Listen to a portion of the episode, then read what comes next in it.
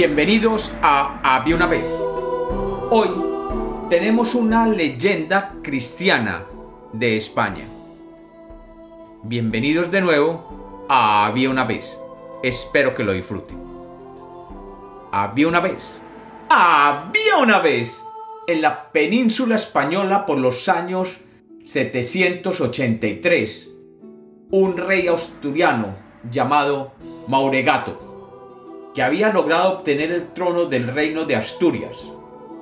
Mauregato era un hijo bastardo del rey Alfonso I con una esclava.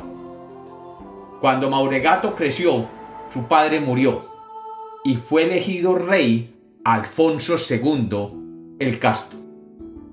Este rey, que no era hijo directo de Alfonso I, tenía un gran rechazo por parte de la nobleza asturiana y muchos de ellos vieron en Mauregato un posible heredero. Mauregato reunió tropas y con la ayuda del emir de Córdoba, Abderramán I, logró asediar las tropas de Alfonso II, y éste tuvo que retirarse de Asturias. Con el trono en manos de Mauregato, el emir Abderramán I, que controlaba la zona conocida como el Andaluz, y tenía en esos momentos el mayor de los ejércitos de la península española, decidió que el rey asturiano debía pagarles por el apoyo que le había brindado. De esta manera, el asturiano debía pagarle con un infame tributo. Cada año debía entregarle a Abderramán I 100 doncellas, 50 de ellas seleccionadas del pueblo y 50 de las familias nobles de su reino católico. Como este tributo era tan atroz, los pueblos y las familias nobles rechazaban que sus hijas fueran entregadas al emir. Pero el emir cada año enviaba un contingente militar a visitar los pueblos donde debían ser entregadas las doncellas. Durante algunos años, el infame momento de entregar a sus hijas se cumplía con el dolor familiar y social. Se cuenta que en uno de esos años, cuatro doncellas de la noble villa de Carrión de los Condes, en la provincia de Palencia, fueron seleccionadas para servir de tributo entre las 100 doncellas acordadas. Con el dolor de todo el pueblo, las muchachas fueron llevadas a la plaza donde se encontraba el contingente militar enviado por Abderramán I. Allí debían ser entregadas, pero sin saberse de dónde, aparecieron en la plaza cuatro toros que inmediatamente arremetieron contra los guardas moros, causándoles la muerte y defendiendo a las cuatro doncellas. Luego, como mansos animales, se postraron frente a las cuatro asustadas chicas, protegiéndolas de cualquier otro intento de que se las llevaran. La noticia corrió por todo el reino asturiano y provocó que las masas se comenzaran a sublevar contra dicho arreglo. Cuando Mauregato murió, otros reyes continuaron con la nefasta tradición, pero en el año 844, el rey Ramiro I de Asturias decidió que dicho tributo de las cien doncellas no podía continuar, y reuniendo un pequeño ejército se dirigió a enfrentar a los ejércitos moros, más numerosos y mejor dotados. La batalla se avisoraba abiertamente desigual, con una amplia ventaja hacia los moros. Pero se dice que el rey Ramiro I tuvo un sueño en el que el apóstol Santiago se le aparecía diciéndole que él estaría junto a las tropas asegurándole la victoria y que le había dicho, yo soy el bienaventurado apóstol de Dios Santiago. Por ventura, ¿no sabes que mi Señor Jesucristo, cuando repartió las otras partes del mundo a los otros apóstoles, mis hermanos, a mí me dio en guarda a toda España y la puso debajo de mi protección y amparo.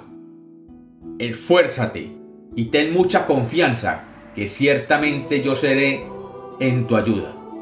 Y a la mañana con el poder de Dios vencerás las innumerables multitudes de los moros que te tienen cercado. Y porque sobre todo no haya duda vosotros y los moros me veréis manifestamente en un caballo blanco, de blanca y grande hermosura, y tendré un pendón blanco y muy grande.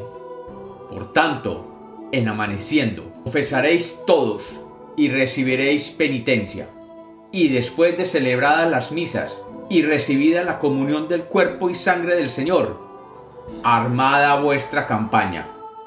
No dudéis de acometer a los moros, que los moros caerán por punta de espada. Al día siguiente, 23 de mayo del año 844, los ejércitos del rey Ramiro I se enfrentaron cerca a la población de Clavijo, en lo que hoy se conoce como La Rioja. Allí la batalla comenzó con decisión, y en el fragor de ella, cuando los dos ejércitos se habían entrelazado con sus armas, un ser brillante apareció cabalgando un corcel blanco.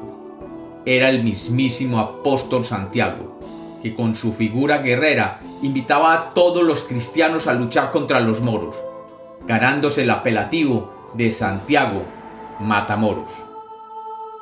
Animados por la contundente presencia del apóstol, los cristianos continuaron la batalla persiguiendo a los árabes hasta la villa riojana de Jubera, de donde Santiago regresó a los cielos desde una peña en la que dejó las huellas del caballo. La batalla del 23 de mayo, contra todos los pronósticos, fue una victoria total para las huestes del rey Ramiro I. Y desde aquel día nunca más se volvieron a enviar 100 doncellas a satisfacer las demandas del emir Abderramán I. Y aquel día el rey Ramiro se encomendó al apóstol Santiago e instauró como obligación cristiana a peregrinar a Santiago de Compostela una vez en la vida y allí comenzó lo que hoy conocemos como el Camino de Santiago. De las cientos de doncellas que se enviaron, no quedó registro, excepto de aquellas cuatro de Carrión de los Condes que fueron protegidas por los toros. Y aún hoy, en la iglesia Santa María del Camino, en el arco principal, están talladas en piedra las doncellas y los toros que hicieron parte de la leyenda, y en su interior un cuadro que hace alusión a este suceso milagroso. Y como los cuentos nacieron para ser contados, esta es otra leyenda de había una vez.